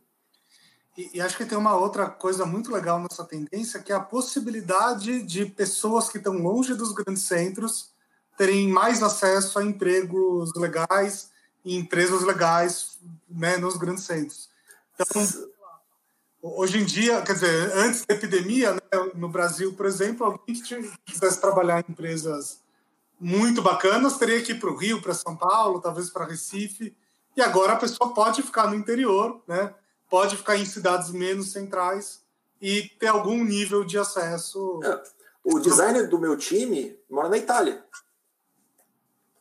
A gente abriu um processo, seleção, não, é da Itália, precisa ir para. Não, é designer, velho. Você ganha um briefing, faz, entrega. Não tem problema, não, fica aí, pode ficar à vontade. Se quiser vir para cá, ótimo, tem espaço. Legal. É, eu separei agora umas duas perguntas que eu vou chamar de momento polêmica. São perguntas. Ah, meu Deus do céu. mais complicadas. é, a primeira pergunta aqui é. Espera que eu preciso achar ela. Uh... Ah, peraí, aqui, ó. A primeira pergunta é do nosso amigo Maurício. Uh... Vocês não enxergam que as mudanças que estamos vivendo ampliam as diferenças de acesso às informações e ou conhecimento entre as classes? Infelizmente, sim, mas a gente está trabalhando para que isso não ocorra. Então, é, é, existem parcerias que a gente faz, inclusive com o Google e com o Facebook, de conseguir levar a internet para os lugares mais difíceis é, que existem. É, para você levar a conexão para elas, porque o mundo está se tornando digital, mas a gente tem 3 bilhões de pessoas que não estão conectadas. Então, sem dúvida nenhuma, para uma pessoa que não está conectado, a distância está cada vez aumentando mais. Então, o meu trabalho, nosso trabalho como Organização das Nações Unidas, é trabalhar com governo e com empresas privadas para que essa conexão seja, ela amplia a distância. O que a gente tem que fazer é tentar levar a internet para todas as pessoas. Pois é. Segunda pergunta polêmica, hein, do Jonathan Alencar. Em época de cancelamento na internet, como tomar cuidado para que as atitudes tomadas na vida pessoal de um influenciador digital não venham afetar a credibilidade da instituição? Complicado. É, é o, que, o que a gente tenta fazer, a gente deixa bem claro é, o que, que a gente acorda com o influenciador. Tá? Então, você tem um QA, você tem um perguntas e respostas que você manda para ele, mas é, lembra que eu falei que tem um screening? Tem a questão de você você é, pesquisar muito, não só a pessoa agora, quem é essa pessoa? É, qual é o passado dela? Para que eu evitar, para que eu tenha que evitar qualquer possível polêmica. Agora, problemas vão acontecer. E a gente tem muito claro no acordo com eles que, dependendo do problema, a parceria está encerrada naquele instante. É, imediatamente. Então, é, a, a, gente já teve alguns problemas com alguns influenciadores, mas graças a Deus coisa bem pequena, de número muito pequeno, que acontece, faz parte do jogo, e aí a gente se posiciona o mais rápido possível. Eu acho que como marca, se a sua marca está atrelada a, de algum nível um pouco mais substancial com o influenciador, quanto mais rápido você se posiciona, melhor. Porque você não deixa dúvida e margem para as pessoas falarem é, é, nome, em seu nome. Então, é, no nosso caso, a gente monitora todas as pessoas que estão falando com a gente. Se a gente vê que tem alguma coisa, obviamente a gente checa com a pessoa, porque tem que ter um nível de confiança, é, que não é cretinice, né? Então eu me posiciono sem nem falar com a pessoa, eu ligo, vem cá, deu merda mesmo? O cara fala, enfim, fiz merda, deu merda. Então saiba, por causa que você fez merda, que a gente vai fazer isso, ok? E a gente faz. Relacionamento aberto. É, acho que, é acho que é a melhor solução mesmo. E a próxima pergunta da Neuri é uma pergunta que veio lá daquela discussão sobre liderança jovens e tal. A juventude tem o que dizer e tem uma visão de mundo, mas vocês concordam que ainda falta uma referência que os inspire ao engajamento político? Cara, essa é uma pergunta aberta. Eu penso o seguinte: tem muito adolescente engajado politicamente. É, e eles vão querer se engajar com as pessoas pares a eles. Não adianta você achar que você tem 30, 40, 60 anos e o cara vai acreditar em você. Não vai. Então a, a referência, ela sai de um universo perto dela, com uma pessoa com 20, 20 e poucos anos. E eu, eu diria o seguinte: é, quanto mais as crianças e adolescentes souberem de política e terem a razão de entender e o nível de compreensão para interpretar o que está acontecendo e topar, tomar o um posicionamento baseado no que ela acredita e nas ideias que ela tem, é, eu acho que é, todo mundo ganha. É, eu não quero ninguém extremista, mas eu quero uma pessoa que entenda de política. Então a gente vê que os países mais organizados, mais ricos do mundo, todo mundo entende de alguma parcela de política, porque ela está entendendo. Isso começa nas escolas. Então eu, para resumir, eu acredito que sim, falta algum tipo de referência, mas aí depende do país, tá?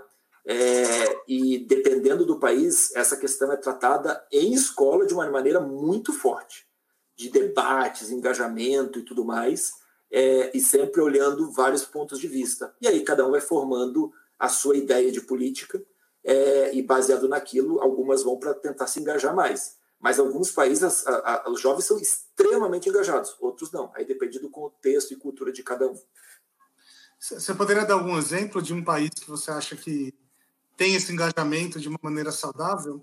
É, os países norte europeus, então você pode pegar os Noruega, Suécia, Finlândia, Islândia, é, Islândia, Islândia que fala, né? Islândia, Islândia.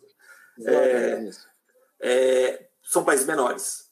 Então, mas você tem, é, você tem, a gente tem alguns países na, na Ásia também é, fortes, algumas lideranças bem fortes na Índia, por exemplo, mas a Índia são vários países dentro da própria Índia. Você tem. Onde mais? Tem, tem, tem, tem uma lista boa aí, pode colocar 20, 30 países aí que tem estão fazendo um trabalho bem interessante uh, do que a gente tem um programa da ONU chamado Voice of Youth, que é a, a voz dos adolescentes. Youth, na verdade, o conceito vai um pouquinho mais de adolescente, chega até 24 anos. Então, são jovens lideranças que, que, que, que estão tendo voz, e às vezes arriscam sua vida, uma malala da vida. É, então, é, e não é simples, a gente, ou melhor, esquece o agente, eu não vivo mais aí, mas como Brasil, graças a Deus ainda, a gente tem a capacidade de você se posicionar e ninguém quer te matar, pelo menos no sentido literal da palavra, pelo menos por enquanto, graças a Deus. Mas tem países que é, uma, uma menina falar de educação, ela ter direito de estudar, ela vai ser morta.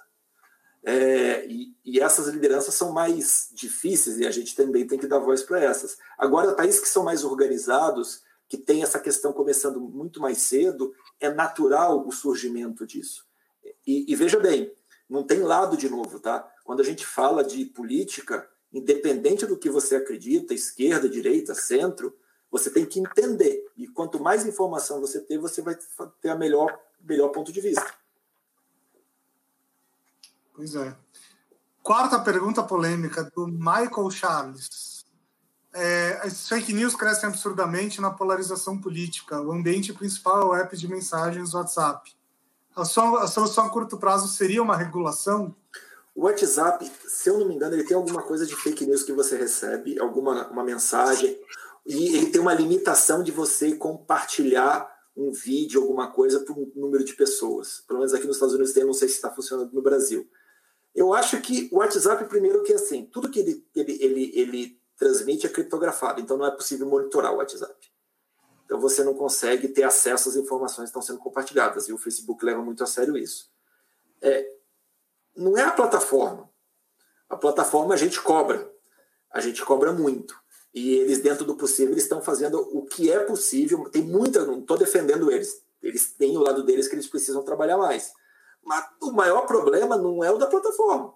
De novo, é assim, é compartilhamento de fake news. E a gente está falando de diversas classes sociais, de independente do lado da polarização, as pessoas compartilham. Então, é, gente, falta um pouco de razão, diria isso. É, é, respirar, contar até três, sabe?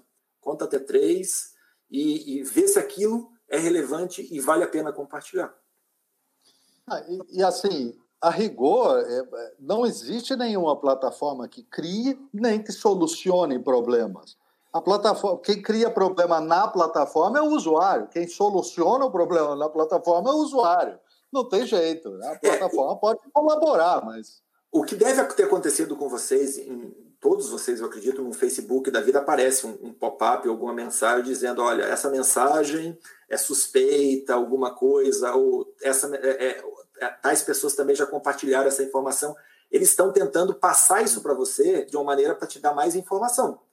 É, às vezes não dá para compartilhar. O WhatsApp, eu, aqui tem. Aqui, se eu compartilho, se eu pego um vídeo, eu tento compartilhar com mais de 10 pessoas, ele bloqueia. É uma limitação, né? É, é um trabalho, já para te conscientizar, sabe? Você tem certeza que você devia fazer isso? Por exemplo, tem uma plataforma dentro do Instagram em relação a bullying é, que quando eu uso a palavra chulas, chulas, chulas para escrever, se eu vou uhum. xingar alguém dentro de um direct message, aparece um pop-up. Você tem certeza que você vai escrever isso para essa pessoa? Para o jovem. Olha que bacana. Para a pessoa que pensar. Para a pessoa simplesmente pensar. Muito legal. Se ela pensar, ela pode. O Facebook, o Instagram, nesse caso, não vai impedir ela de escrever. Mas ela vai questionar. Você tem certeza que você vai fazer isso? Você sabe que você pode machucar a pessoa. E a pessoa dá, opa. Meu, que sensacional isso, Leone. Que sensacional isso. Isso, isso é uma coisa que me parece muito bacana, muitíssimo mais interessante do que o caminho regulatório uh, de, de limitação, que é uma limitação da liberdade de expressão. No final do dia, vai ser sempre uma limitação da liberdade de expressão. Uh, mas é muito bacana que a, a plataforma te faça essa pergunta mais ou menos como os computadores nos perguntam há tanto tempo: você tem certeza que você quer deletar esse arquivo? Não é exatamente isso. É a mesma coisa, é a plataforma servindo o usuário. Acho sensacional. Agora, a decisão final sempre vai caber ao usuário. É isso. Exatamente. exatamente. E as consequências também. Sem dúvida. Olha, o, o pessoal tomou gosto aqui, viu, por pergunta polêmica. Isso quer dizer que você está respondendo bem. Isso quer dizer que você também está respondendo de uma forma equilibrada, porque não tem ninguém te xingando. Assim, tá ótimo, por enquanto. Tá ótimo. Mas essa pergunta tem a ver exatamente com isso, né? O Alan, de VH, está perguntando a polarização que né, se intensificou nos últimos anos, acho que principalmente no Brasil e nos Estados Unidos também, é, se de alguma forma isso afetou o trabalho da, da Unicef A nossa missão sempre vai ser a mesma que está no contrato, no mandato que eu falei para vocês. Agora, qualquer mudança, é, ela, ela, alteração de governo, tudo, ela tem uma coisa chamada networking, relacionamento. Então, qualquer alteração é, é, é um novo recomeço, né? é um novo começo, é um recomeço. Então, sempre afeta de alguma maneira, mas não vai tirar o foco que a gente tem é, e a gente sempre vai trabalhar com o governo que está lá. É, a não ser que seja expulso do, do, do, lugar, já aconteceu uma ou duas vezes na, na história. Mas no, no, o nosso trabalho é, é entender quais são os problemas e levar essa mensagem para o governo de parceria e tudo mais para trabalhar da melhor maneira possível. A gente não é amigo do governo. A gente trabalha em parceria, mas se a gente tiver que bater, a gente bate, sem problema algum. É, mas eu diria o seguinte: problemas sempre vão acontecer, não, não, não vai ter como, em todas as mudanças. E aí cabe a ambas as partes se adaptarem para conseguir chegar ao lugar comum. É, faz total sentido. É, tem um monte de comentários aqui sobre as discussões anteriores. É, assim, é uma pena que não dá para ficar mostrando todos, senão vai ficar meio, meio bagunçado na edição. Mas eu queria que vocês soubessem que está rolando uma alta discussão aqui todos os assuntos que a gente fala. Eu nunca vi nosso público tão, tão empolgado com as coisas. É, realmente está tá muito legal. É, a gente tem mais uns minutinhos aí. Eu tenho uma coisa para falar. Opa, fale. Ninguém me perguntou, mas eu participei de duas aulas que eu, de colegas meus que me convidaram e me perguntaram. É curiosidade para vocês, é propaganda até. É, eu trabalho no Unicef, na ONU. E se a gente comparar a quantidade de pessoas, quantidade de brasileiros, por exemplo, que tem aqui no headquarter, comparado a países da América Latina, a gente é minoria, praticamente em todos eles, menos mesmo os menores. Então, e a ONU sempre tem vaga aberta. É, se você fala inglês, é, fala espanhol, é, tem essa oportunidade, não é só na área de comunicação, tem para advogado, para pessoas na área social, para pessoas que trabalham com jovens, é isso do Unicef, para médicos, para Deus e um mundo de coisas. Então, eu sou um dos caras que estou advogando para isso, para conseguir trazer mais brasileiros, porque no, headquarter tem 5 mil pessoas e tem 11 brasileiros. Então, é, é um absurdo, falando de um país que tem 200 e poucos milhões de pessoas. E é nada, sabe? É muito pouca gente. É, a gente não é mais que 50 pessoas na Unicef, no mundo todo, num universo de 20 mil pessoas.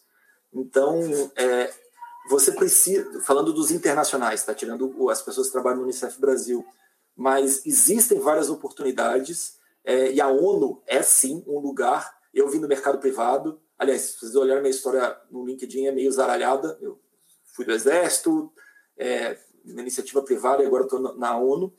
Mas ela é um lugar que cabe muita gente e tem várias oportunidades, mas cabe às pessoas que querem se candidatar. E é um baita emprego, é uma baita honra, uma oportunidade gigantesca de trabalho. Então, que, que eu costumo dizer que para quando a gente vai dormir, a gente está dormindo com a consciência tranquila que eu estou trabalhando para um lugar que eu a minha missão é fazer o bem para as pessoas. Então, isso ajuda bastante. Então, é, eu acredito que muitos de vocês são potenciais candidatos. Então, no unjobs.org, unjobs, de trabalho com S no final, .org, tem várias oportunidades para vocês lá. É, a Keila está tá justamente fazendo essa pergunta que acabou de responder, né? É, inclusive, eu fiz um post esses dias, acho que você até comentou, se eu não me engano, né? sobre o filme do Sérgio. É, Para quem ainda não viu, tem um filme no Netflix que chama Sérgio, que é sobre um grande diplomata brasileiro que morreu em 2003, 2005, alguma coisa assim. É, não lembro a data. É, e o que é mais legal de ver o filme, pelo menos o que mais me tocou, é justamente isso, sabe? Pô, é um brasileiro, né? Que conversava de igual para igual com os caras mais poderosos do mundo, que resolvia problemas que ninguém conseguia resolver. Quer dizer, um cara, um cara incrível e, e a gente não está acostumado a, a ver brasileiros ocupando esses espaços, né? Não é por uma questão de capacidade, é por uma questão de vira-latice. Né? A gente vive com essa síndrome do, do, do vira E modéstia à parte para brasileiro, a gente é foda. A gente é foda, só basta querer fazer lá. A gente não perde, não tem, não deixa nada a desejar para nenhum outro gringo. Muito pelo contrário. É, é, mas tem que estar. Tá Pois é, fazendo até o momento jabá aqui, eu e o Paulo, a gente está participando de um projeto agora, né, onde a gente está treinando mais de 10 cientistas e médicos aí do mundo inteiro para falar de um determinado Sim. projeto. Não tem nada a ver com o Covid, tá? Só de curiosidade. Tem a ver com uma outra coisa. É, e está né, tá, tá sendo um projeto super interessante. E a gente falando de igual para igual com gente do mundo inteiro. Então, São é, líderes, líderes científicos de vários países do mundo, de Israel, da Suécia, da Austrália, da Nova Zelândia, da Suíça, uma série de países, e é uma, é, uma comunidade internacional. E eu vejo, trabalho bastante, há bastante tempo também com gente do exterior, principalmente Estados Unidos também, porque eu trabalho com o TEDx Palo Alto College, mas é, percebo que a gente, que o brasileiro tem uma, uma, uma certa flexibilidade uh, que, que funciona muito bem em ambientes internacionais. Depois que ele se acultura, que ele entende como é que a coisa funciona, essa flexibilidade dá uma vantagem gigantesca, não é? Sem dúvida, sem dúvida. Pois é. A, mudando de assunto, a Keila está pedindo de novo o, o endereço ali do, dos jobs você sabe dizer qual é? Estou escrevendo aqui. Tá, eu já, Keila, eu já coloco aqui na tela. Para você, quem estiver é ouvindo depois do podcast, nos perdoem, tá bom? Mas uh, tem coisas que só fazem sentido na tela mesmo. Paulo, vai falando aí enquanto eu coloco aqui no banner. Tá, uh, bom, enfim. O, ah, unjobs.org o E Jobs.org. que está tá ouvindo isso aqui, isso. Para o pessoal que está ouvindo no podcast, unjobs.org é o endereço que o Leone recomendou para as pessoas se inscreverem e, e Leone, trabalharem na ONU. Para quem quer trabalhar na ONU, tem alguma coisa assim que seja comum a todos? Algum é, o que, essas pessoas podem, podem buscar para se diferenciar e conseguir uma vaga? Bom, eu, primeira coisa é falar outro idioma, né? Falar uma das, das, das, línguas oficiais. Se não fala, aí complica um pouco mais. Infelizmente, o português não é uma delas. É, então, tem o inglês, tem o espanhol, dependendo do posto que você vai se, vai se vai aplicar. A segunda questão é, é, é, é uma dica que eu dou para várias pessoas que quiserem aplicar. Seu currículo é, é o seu currículo. O job description lá, a descrição do trabalho, da vaga que tem lá, é o que eles precisam. Então, quando você vai se candidatar, você vai adaptar o seu currículo à vaga, não simplesmente enviar o seu currículo. E entender se aquelas, os skills, se as competências necessárias para aquela posição tem a ver com o que você faz. Se não está literalmente escrito na, no que você no, no, no seu CV, mas você vem desenvolvendo aquela atividade, busca reformular isso, porque um processo de seleção ele funciona na primeira versão é uma avaliação de currículos para entender quem tem condição para ir para um shortlist. A partir desse shortlist, você vai seguir o processo de seleção, com provas, entrevistas e tudo mais. É um processo longo, demora de três a seis meses. É, mas, é, é, basicamente é isso. Você, você tem que, uma multidão de pessoas que estão aplicando, você tem que chamar atenção. Chamando atenção, é, vai acontecer se você é cada vez mais capacitado para aquela vaga, respondendo cada bullet point ali do job description. É, e assim a gente volta no começo então do nosso papo, né, que tudo tem a ver com contexto, história. Então, quem consegue contar a melhor história, né, leva... vou, vou, dar um exemplo da, de uma, da, da é, cover letter. É, é super comum nos gringos quando você envia o seu CV, você envia também uma carta para mostrar, é a capa da sua, da, da, sua aplicação, digamos assim, por que, que você é, é importante para aquela, aquela vaga, por que, que você tem a acrescentar, por que, que você quer aplicar para lá. E uma coisa que eu escrevi, que foi bem importante na posição atual que eu estou, inclusive, que eu estava concorrendo, concorrendo com gente do mundo todo, gente de Google, de, de outras pessoas, e eu coloquei que eu tinha um grande diferencial que, primeiro, eu tinha uma coisa que eu não tinha como competir com as outras pessoas. A vaga que eu tô, nunca sentou alguém que não fale como língua nativa inglês. Então, eu sou o primeiro. É, ou seja, nunca vou ter uma língua inglesa nativa. Nunca, nunca, nunca, nunca. Meu inglês não está nem perto dessas pessoas.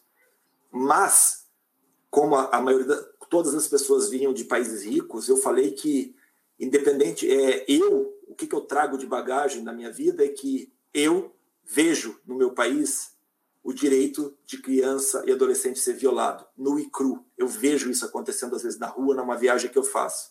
E vocês assistem pela CNN, e vocês assistem pela BBC. Então, uma coisa é você assistir, a outra coisa é você viver. E você viver, você traz uma outra experiência, outro tipo de mensagem que você vai conseguir passar. Então, foi uma defesa que eu tive. Eu falei assim: num lugar como esse, não adianta ter gente só de país rico. Tem que ter gente que está vivendo o problema, que vai ter uma visão de um contexto completamente diferente. História. Sensacional. E aí, de brinde, o storytelling da cover letter do próprio Leone. é isso, Sensacional. Tipo isso. isso foi uma cereja incrível. Mas, mas, mas é verdade, é verdade. Sim, sim. Para quem está para quem tá assistindo aí, daqui a algumas semanas a gente vai ter um Red Hunter conversando aqui com a gente. Com certeza a gente vai trazer essa história de volta para ele comentar também. Luiz Arrobas.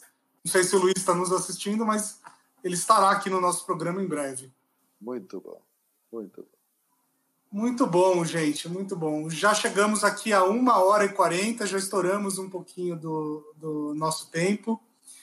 Uh, então, Leone, quero te agradecer imensamente aí pela aula, foi, foi incrível. Segunda aula que você me dá na vida, né? A primeira coisa que eu tive aí em Nova York fazendo tour com você e agora online, muito bem. Deixo esses momentos finais para você falar o que você quiser, fazer o seu jabá. Enfim, o microfone é seu. Não, Bruno Paulo, obrigado demais pelo, pelo convite. Todo o pessoal que interagiu é, no meio do chat e tudo mais. Gente, obrigado. É, ficou, eu adoro ter essa oportunidade de conversar, bater papo, compartilhar ideias, aprender muito também. E, e enfim, é, não tem muito jabá, não. Eu acho que o jabá, o principal que eu queria é primeiro por onde, para onde eu trabalho, que eu acho que é um lugar, um lugar espetacular de se trabalhar, e se você acredita e gostaria de ter uma oportunidade de vida como essa, é muito legal. Tem seus desafios também, por exemplo, eu, eu como um funcionário internacional da ONU, o único país que eu não posso ser transferido é para um lugar que eu sou nacional. E no meu caso, o Brasil. Então, o único país que eu não volto é o Brasil para trabalhar. É, mas, é, de uma outra lado, você tem uma experiência de vivência internacional gigantesca. Para as pessoas que quiserem aprofundar um pouco mais o tópico e é, conversar comigo, eu sou uma pessoa que eu respondo todos os comentários, é, eu prometo, mas eu sou um pouco enrolado, eu demoro um pouco mais. Mas nas minhas redes sociais, todas são Nelson Leone. Então, meu nome está aí, é só vocês me mandarem mensagem sem problema algum. É um prazer compartilhar. É, não sou dono da verdade. Se eu falei alguma coisa que você não concorda, é o meu ponto de vista. E sempre estou a fim de aprender e tudo mais. E Bruno e Paulo, adorei e estou pronto para um próximo convite é, quando for necessário, se vocês acharem que vale a pena. É, sempre vou vou topar participar de conversas tão de alto nível como essas que vocês têm. Uma honra para mim, de verdade, são duas pessoas que eu admiro. É, e foi legal também ver muitos colegas meus, alunos e tudo mais também participando, que, que, que vale demais. É, é, aproveitando, só fazer um convite, no dia 7, que eu não sei que dia que é, é quinta-feira? Quinta-feira dessa semana, eu vou estar falando do, no Social Bakers, que é uma plataforma de tecnologia digital, é, num webinar para falar de, sobre transformação digital. É, depois eu, eu, eu, mando o link para o Bruno lá, se, se, quiser, mas a gente vai falar muito mais focado em transformação digital com outros é, executivos de grandes empresas aí. Vai ser um webinar bem interessante às três da tarde do Brasil. Eu trabalhei, é eu trabalhei, fui dos primeiros voluntários embaixadores de social bakers ah. no Brasil. Olha que coisa. Olha, é, é, um prazer, a gente não se conhecia, tinha trocado uma mensagem, outra não nos conhecíamos, e olha, que, que pessoa, que conteúdo, que, que prazer foi conhecer você, e é conhecê-lo. Muito obrigado pela obrigado. tua Valeu, pelo teu conhecimento e pela tua facilidade de, de deixar tão clara e cristalina coisas tão importantes. É um orgulho uh, para mim, como brasileiro, ter um brasileiro, um compatriota aí nesta posição que você ocupa. Muito não, obrigado. Muito obrigado, obrigado. Obrigado. Muito obrigado. Mas não sou diferente de ninguém, não, hein? Um monte de brasileiro tinha condição de estar aqui nessa cadeira.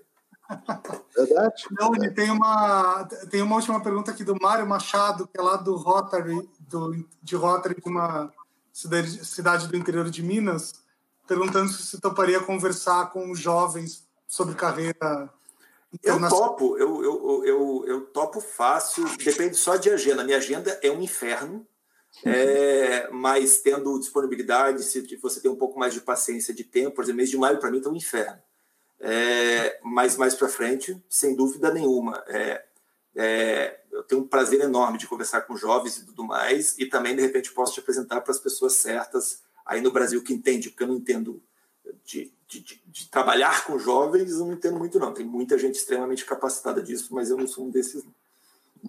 Então, Mário, depois eu faço a, a conexão aí entre, entre vocês dois. Eu também vou falar para os jovens do, do Mário a alguns dias. É, um monte de pessoal pedindo o link do seu evento, você sabe qual é?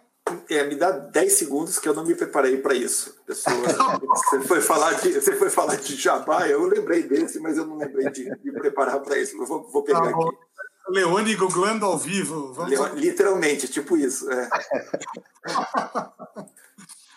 É, essa, essa, situação é, menos formal, menos formalidade, mais solta, é, essa é uma grande contribuição que esse momento vai trazer para as relações uh, no mundo como um todo.